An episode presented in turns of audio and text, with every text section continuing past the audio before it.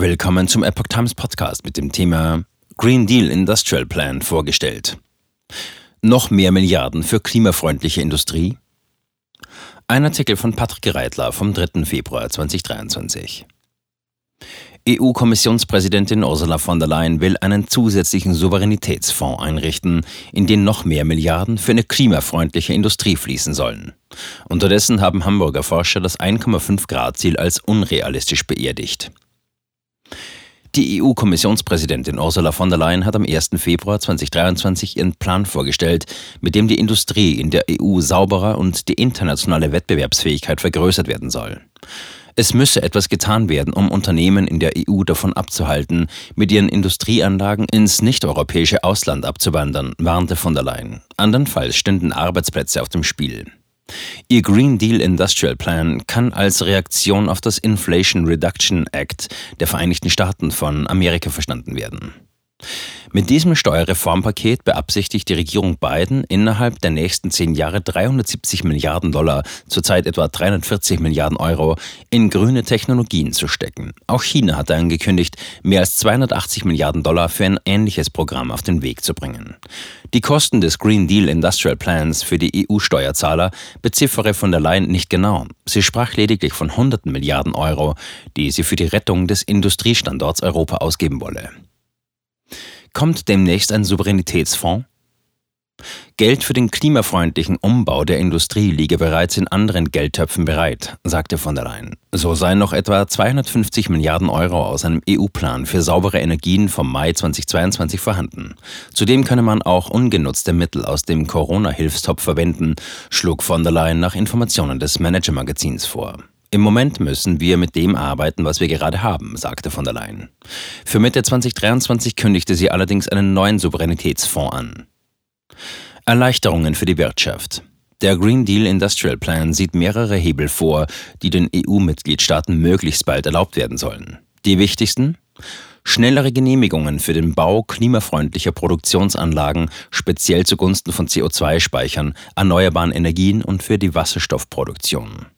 Forcierung von Handelsabkommen zur Sicherung von Rohstoffen, Steuersenkungen für Unternehmen, Subventionen für Unternehmen. Zunächst solle bis Ende 2025 das EU-Subventionsrecht gelockert werden, fordert von der Leyen. Fördermittel für die klimaneutrale Industrie sollten für mehr Technologien als bisher gewährt werden dürfen, außerdem länger und reichlicher fließen, allerdings nur befristet und auf bestimmte Gebiete begrenzt. Wir brauchen diesen ersten Finanzierungsschritt jetzt, also können wir nicht zu lange warten, sagte von der Leyen laut Tagesschau. Volle Zustimmung von Habeck. Bundeswirtschaftsminister Robert Habeck bezeichnete von der Leyens Vorschlag nach Informationen der Tagesschau als sehr gut. Wir brauchen vor allem schnellere Verfahren und bessere Möglichkeiten zur Förderung der grünen Technologien der Zukunft, habe Habeck der Kommissionspräsidentin beigepflichtet. Das muss innerhalb von einem halben Jahr durchgeführt werden. Längstens, forderte Habeck laut Manager Magazin. Nicht alle zufrieden vor dem EU-Gipfel. Der EU-Abgeordnete Rasmus Andresen, Grüne, sagte, von der Leyen's Pläne kämen reicheren Ländern wie Deutschland und Frankreich extrem entgegen, sehr vielen anderen Staaten aber würden sie eigentlich überhaupt nicht helfen, so die Tagesschau. Das könne zu mehr Ungleichheit in der Staatengemeinschaft führen. Markus Ferber, der wirtschaftspolitische Sprecher der konservativen EVP-Fraktion im EU-Parlament, habe von einer erwartbar enttäuschenden Idee gesprochen. Am 9. und 10. Februar steht eine Debatte um den Green Deal Industrial Plan auf der Tagesordnung des EU-Gipfels in Brüssel. Konter zum Inflation Reduction Act der USA. Der Inflation Reduction Act ist Teil eines Steuerreformpakets, das den Zweck erfolgt, die Erholung der US-Wirtschaft nach der Corona-Krise zu flankieren. Gleichzeitig soll es die USA vor den Auswirkungen der Energiekrise schützen und die Inflation bändigen. US-Präsident Joe Biden hatte es im August 2022 unterschrieben. Für Bundeswirtschaftsminister Habeck ist der Inflation Reduction Act nach Informationen des Manager-Magazins ein Ansporn für Europa, sich jetzt mächtig ins Zeug zu legen und schneller und besser bei der Förderung der grünen Technologien zu werden. Hamburger Forscher beerdigen 1,5 Grad Ziel. Das über allem schwebende Vorhaben, den Anstieg der globalen Durchschnittstemperatur auf 1,5 Grad Celsius zu begrenzen, ist nach einer aktuellen Studie von rund 60 interdisziplinär forschenden Sozial- und Naturwissenschaftlern unrealistisch.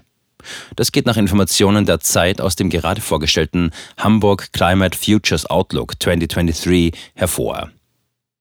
Verfehlen wir die Klimaziele, wird es umso wichtiger, sich an die Folgen anzupassen, sagte die Soziologin Anita Engels, die Leiterin des Exzellenzclusters Klima, Klimawandel und Gesellschaft, CLICCS.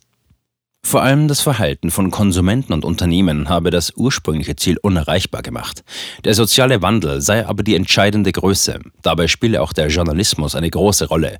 Während Medien in Europa zunehmend auf ein Ausbalancieren zwischen der Mehrheitsmeinung der Wissenschaft und randständigen Stimmen verzichteten, sei dies in den USA noch anders, kritisierte Engels. Zudem hätten die staatlichen Investitionen, um die Folgen der Corona-Krise und des russischen Einmarschs in die Ukraine abzumildern, die Abhängigkeit von fossilen Brennstoffen noch verfestigt. Kaum Einfluss durch Eisschmelze. Andererseits sei die Furcht vor einem Tauen des Permafrostes nach Erkenntnissen des Physikers Jochen Marotzke, dem Direktor des Max-Planck-Instituts für Meteorologie, komplett unbegründet, schreibt die Zeit. Auch der Verlust des arktischen Meereises, das Schmelzen der Eisschilde und die regionalen Klimaveränderungen hätten auf die globale mittlere Temperatur bis 2050 kaum Einfluss, so Marotzke. Die Hamburg Climate Futures Outlook 2023 Studie hatte die Effekte der UN-Klimapolitik, die Gesetzgebung zum Klimaschutz, soziale Bewegungen und ihre Gegenbewegungen, transnationale Initiativen, Gerichtsklagen, das Konsumverhalten, den Abzug von Investitionen aus der fossilen Wirtschaft, die Wissensproduktion und die Medien untersucht.